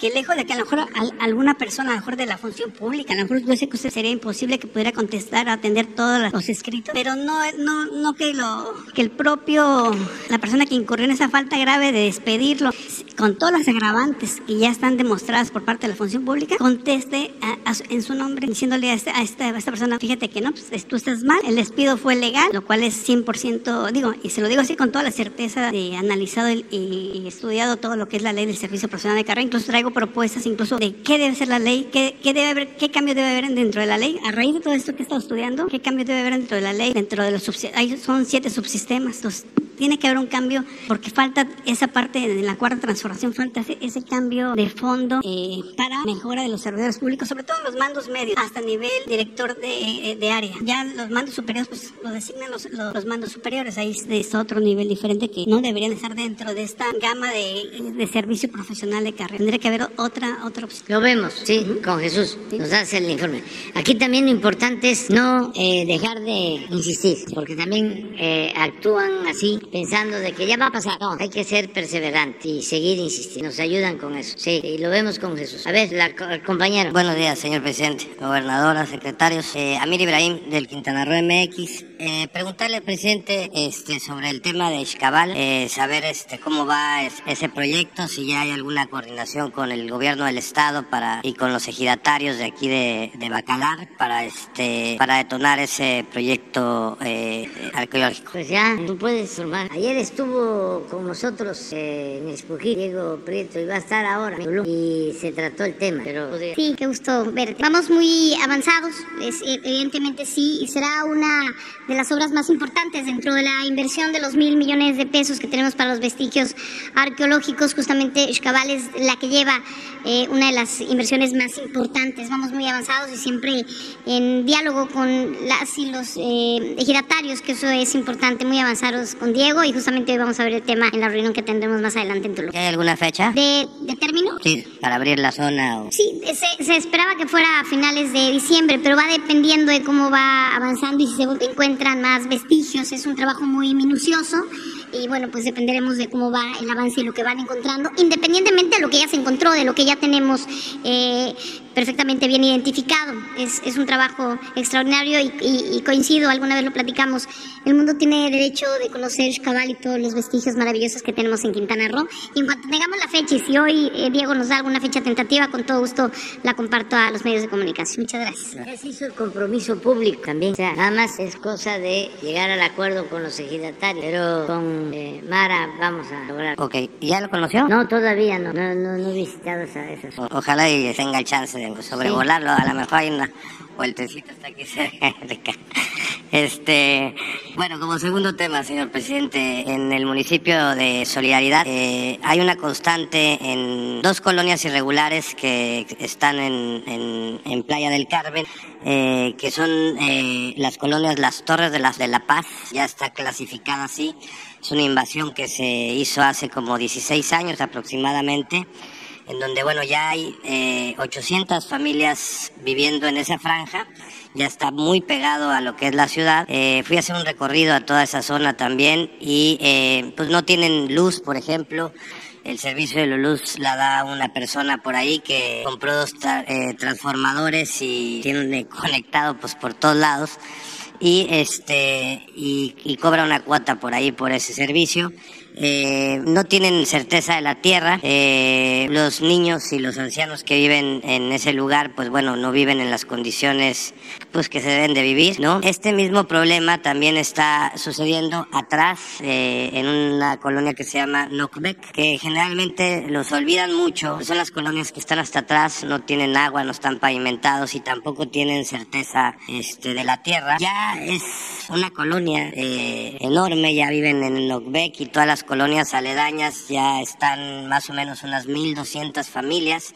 Si usted recorre la zona, pues ya es toda una comunidad de personas que bajan todos los días a trabajar a la zona hotelera de Playa del Carmen, a la zona turística, en donde pues ven toda la abundancia que tiene el turismo y regresan a sus casas en oscuridad, con calles eh, pues sin calles, ¿no? Y eh, pues sin que sea su terreno tampoco, ¿no? Eh, porque son eh, este, colonias este, irregulares son y son terrenos nacionales en ambos casos. Em, ya en esas colonias de Nocbec y todas las colonias ahí ya más o menos tienen como unos 20 años que están, digamos, poblando esa, esa, esa, esa colonia. Y en el lado de Puerto Aventuras, que también es solidaridad. Eh, hay unas dos colonias que esas sí tienen certeza de la tierra, tienen títulos de propiedad, que están hasta atrás. Sin embargo, eh, tampoco hay servicio de luz, también es un tema con CFE. Pero además, ahí los pobladores que también los visité son dos colonias, una que se llama Sinaí y, Belfis. Son aproximadamente 350 familias, señor presidente, que viven en esa zona. Eh, una colonia cristiana que han ido desde hace 10 años eh, trabajando su tierra, abriendo brecha ¿no? Eh, y pues bueno, me hablan mucho de las escuelas, señor presidente, porque resulta que una persona que vive ahí para salir a estudiar la universidad, pues gasta aproximadamente unos 1.500 pesos, eh, perdón, unos 200 pesos diarios este, para ir a la universidad a, Playa del Carmen. Eh, y de regreso, entonces, ¿qué ha pasado? Tengo documentados dos casos ahí, por ejemplo, el del señor Rodolfo Sierra y su esposo, que tienen dos hijos que tuvieron que dejar sus estudios universitarios para poderse a trabajar a la zona hotelera y poder pagar los estudios del tercero. Entonces, básicamente lo que está sucediendo en esa zona, señor presidente, es que, pues, si tienes dos hermanos, uno va a estudiar y el otro se va a trabajar para que el otro pueda seguir estudiando. Entonces, están haciendo como esa, porque no les alcanza para vivir y para salir en, el recorrido. Entonces, esa población, señor presidente, está, eh, eh, eh, pues, pueden donar un terreno de dos hectáreas, fue lo que me comunicaron se comprometerían también a mantener, a darle mantenimiento a, a la escuela que ahí se haga si el gobierno federal está a bien construir una escuela que tenga secundaria, bachillerato y algunas licenciaturas que pueda cubrir las necesidades de esas casi 300 familias que viven por ahí. Entonces, concretamente, señor presidente, saber si eh, CFE puede arreglar el problema de estas colonias que tienen luz, saber si la SEDATU podría eh, hacer algún tipo de eh, plan de recorrido en las zonas de Nocbec y, las torres para ver si hay posibilidades de regularizarles esas tierras y entregarles sus títulos de propiedad y eh, eh, saber si el gobierno también estaría eh, este, para aceptar la donación de las dos hectáreas y construir la escuela en estas colonias de Puerto Venturas. Gracias, señor presidente. Muy bien. Hoy vamos a estar con el licenciado Bartel en Mérida. Se lo vamos a plantear. Este va a estar también ahora en Tulum, Román Meyer. Ya estamos llevando a cabo en Playa del Carmen y en otros municipios programas de desarrollo urbano, precisamente para aminorar el contraste de que son zonas turísticas con colonias marginadas donde viven los trabajadores del turismo sin servicios y condiciones deplorables. Entonces ya estamos aplicando estos programas, incluso en Playa del Carmen ya está trabajando, ha hecho acciones eh, la Secretaría de Desarrollo Urbano, pero vamos a ver este, si se puede extender el programa que incluye eh, calles, drenaje, agua, vivienda y regularización de la tenencia de la tierra. Es un programa integral que estamos llevando a cabo. Eh, hay que ver eh, si podemos ampliarlo, ya lo planteamos hoy a Román y eh, vamos a pedirle a la doctora Raquel Sosa, que es la del sistema de universidades Benito Juárez, para que visite ahí la colonia si tienen el terreno, este, podríamos pensar en eh, la universidad. Lo ideal sería como lo están planteando, que sea eh, educación básica, media superior y universitaria. Pero vamos a ver, eh, si va a estar Raquel y va a ir allá. A Lo de la luz es Bartlett. Para, sí, va, vamos a pedirle que mande a, este, agentes a ver cómo está la situación y, y ayudamos. Los programas de es que serían tres cosas. Eh, Román es un programa integral que significa mejorar los espacios urbanos, pero al mismo tiempo la regularización de la tenencia de la tierra. O sea, los que ya tienen posesión, buscar la forma de entregarle sus escrituras. Eso es integral. Lo otro es la electrificación, que ya planteamos. Y eh, entiendo que para otra colonia, lo de la escuela y también la luz, sí, sí, lo vemos. A ver, Sara. Gracias, presidente. Ya que mencionaba Perú, ayer el primer ministro le pedía a usted que pusiera fin a lo que llamó la incesante intromisión en, los asuntos de su país, que le respondería al gobierno de Perú. Mire, nada más eh, que este, yo quería que tú tomaras la palabra porque sabía que me ibas a hacer esa pregunta. Eh, yo eh, también aprovecho, aparte de las preguntas de ustedes y de contestarles a ustedes, aprovecho para informar sobre otros temas. Y quería informar que ya está aquí la esposa del presidente destituido de Perú. Eh, está aquí eh, Lilia Paredes con sus dos hijos, con Arnold y Alondra Castillo. Eh, el presidente Pedro Castillo está detenido. su familia recibió asilo en nuestra embajada de Perú en México. Y ayer llegaron, ya están con nosotros y son bienvenidos a México y aquí los vamos a cuidar y los vamos a proteger. Y es hacer valer el derecho de asilo. Lo demás es un asunto del Perú. Eh, ya hemos dado nuestro punto de vista. Sostenemos lo mismo que fue un golpe del conservadurismo del Perú, de los mandamás del Perú, que como los conservadores de México y de otros países son clasistas, racistas y muy corruptos, porque lo que está de por medio son los intereses económicos que predominan en Perú y en México, son las élites, las oligarquías de los países, no solo del continente americano, sino del mundo, que están acostumbrados a saquear, a robar a sus anchas y que no les importan los pueblos. Entonces utilizan a los gobiernos como instrumentos para facilitar el saqueo, el robo. Y cuando una gente del pueblo llega por decisión de el mismo pueblo al gobierno le hacen la vida imposible. Aquí lo estamos padeciendo, pero afortunadamente la mayoría del pueblo de México está consciente y ya no quiere que siga una oligarquía saqueando a México y empobreciendo y humillando a nuestro pueblo. Ya se acabó eso y hemos iniciado una etapa nueva con una auténtica democracia. Aquí manda el pueblo, no la oligarquía, no los que se sentían los dueños de México y por eso ellos están muy molestos y eh, se han agrupado con sus partidos, sus achichincles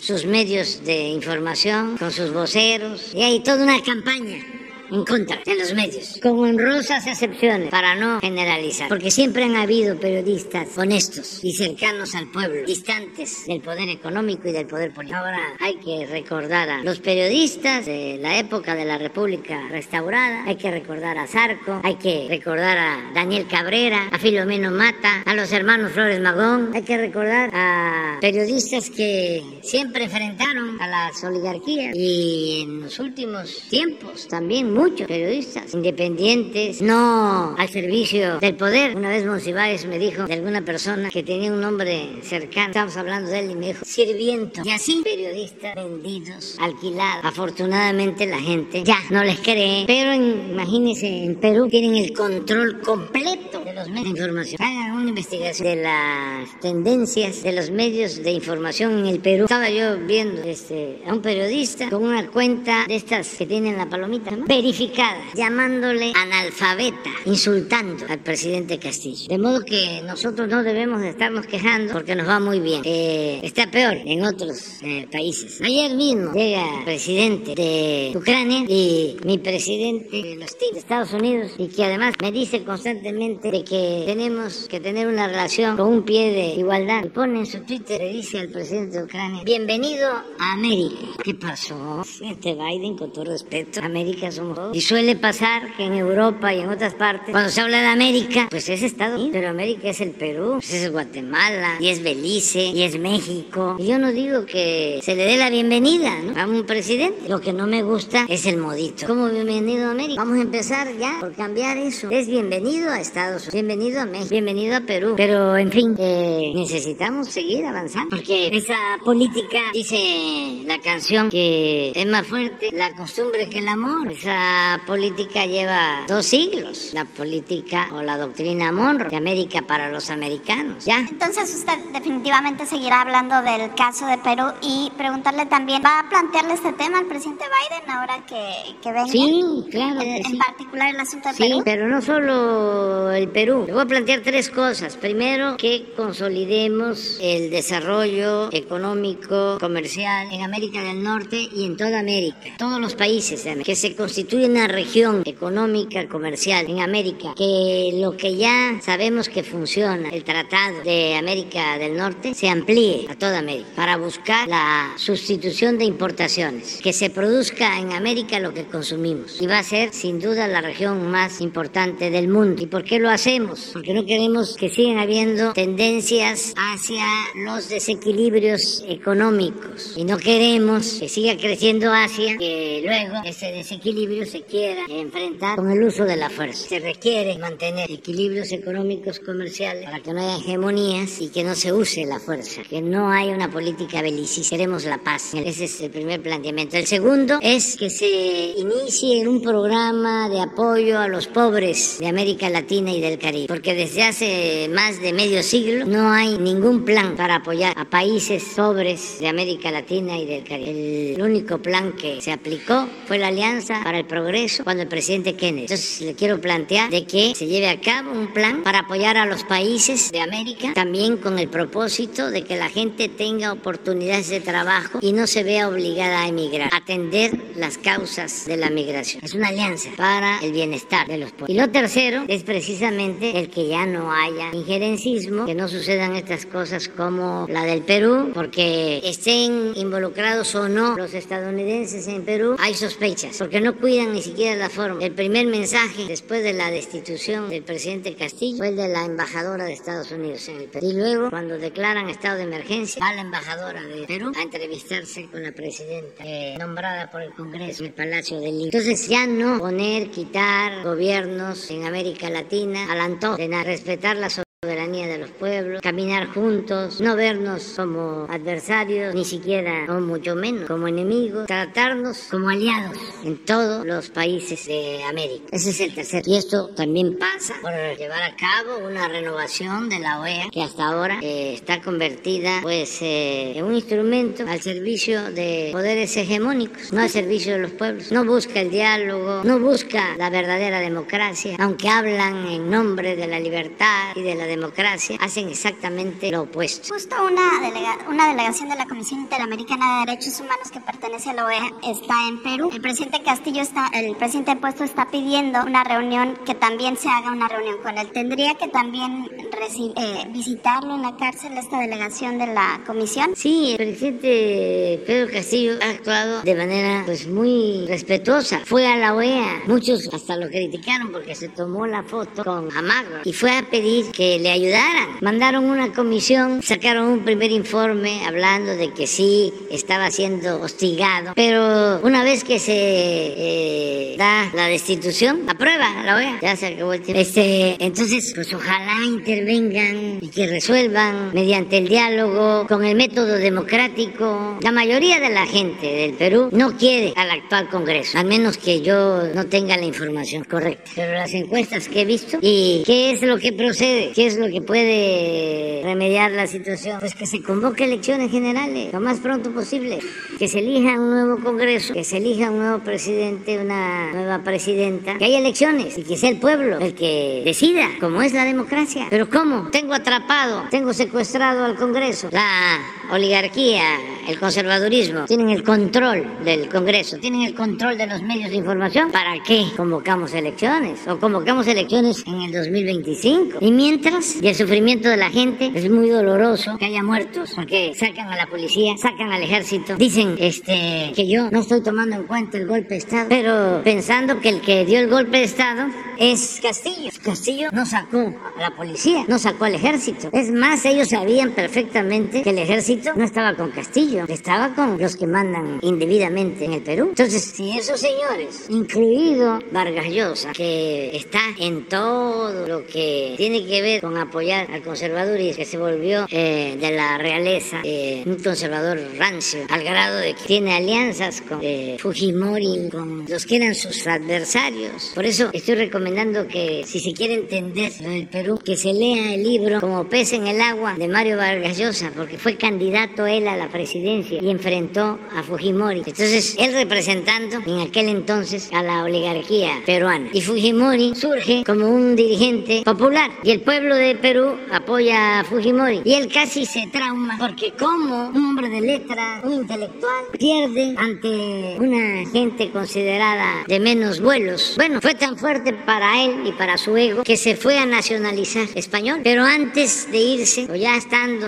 en España, escribe un libro sobre su experiencia como candidato. Y para los tiempos actuales no tiene desperdicio el libro. Pero ahora resulta que todo lo que cuestionó en ese libro lo aprueba. Ya cambió, pero en ese entonces no solo porque era este candidato y estaba molesto. Eh, escribía bien, ahora que se volvió conservador ya, la verdad, la verdad, este, lee uno una página de una de sus novelas nuevas, recientes, y no aguanta el sueño, es como un tafí, es como tomarse un tafí, posteza uno mucho, aburre, porque cuando se entrega una gente, un escritor, a la mentira, pierde la imaginación, pierde el talento. Pero en ese entonces, creo que después de eso, escribió un libro que es el que más me gusta, que se llama La fiesta del Chivo, sobre el dictador de Dominicana, Trujillo, que es un librazo, Pero de ahí para acá, ya dejemos el Perú, no nos vayan a declarar también a nosotros no gratos. Eh, adiós, adiós. Presidente, nada más dos cosas puntuales.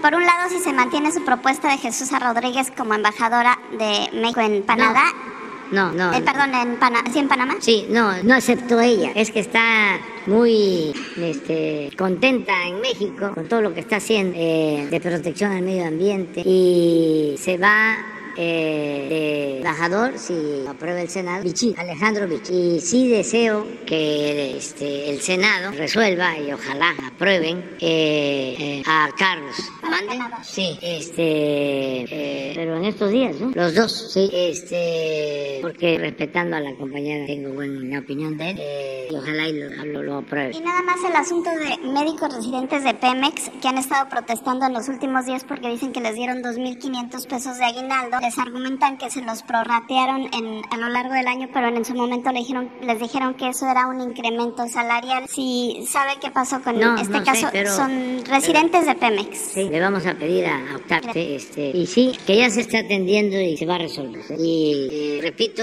tenemos eh, consideración con Cabo queremos que sea nuestro representante en Canadá. Y eh, Mara, Mara, Mara, la queremos mucho, le tenemos toda la confianza y vamos a seguir adelante, porque lo merece el pueblo de Quintana Roo. Es un pueblo muy bueno, muy trabajador. De por sí, fíjense, el migrante es un ser excepcional, el migrante del mundo. Entonces, los que han venido aquí a buscarse la vida son muchas piezas, muchas. Es como nuestros paisanos. Estamos por terminar el año y andamos muy cerca de los 60 mil millones de dólares enviados por nuestros paisanos a sus familiares. Se han portado a la altura, porque qué tristeza, ¿no? Que tuvieron que irse, que no habían opciones, no habían oportunidades de trabajo, en algunos casos por la violencia. Se van allá a enfrentar todo, a buscar algo que mitigue su hambre, su pobreza, corriendo todos los riesgos. Salen adelante y no se olvidan de México y de sus familias y están enviando apoyo. No hay ninguna fuente de ingreso más importante en el país que los cerca de 60 mil millones de dólares a las remesas. El turismo, que es importantísimo y que está en su mejor momento, 30 mil millones de dólares. Entonces, muchas gracias a sus eh, paisanos. Muchas gracias. Bueno, y nos vemos.